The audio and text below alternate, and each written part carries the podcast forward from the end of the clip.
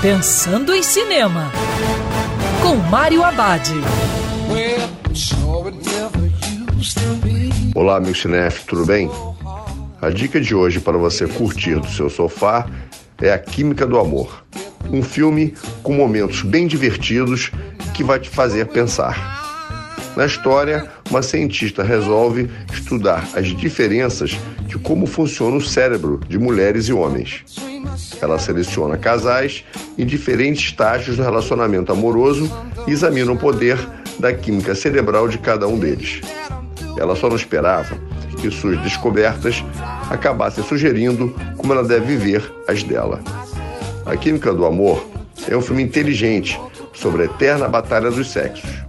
Ao longo da narrativa, a gente ri e também começa a entender um pouco melhor sobre por que pensamos, agimos, falamos e nos comportamos da maneira que fazemos. E lembrando, em tempos coronavírus, prepare a pipoca para o cinema agora, é no sofá de casa. Quer ouvir essa coluna novamente? É só procurar nas plataformas de streaming de áudio. Conheça mais dos podcasts da Band News FM Rio.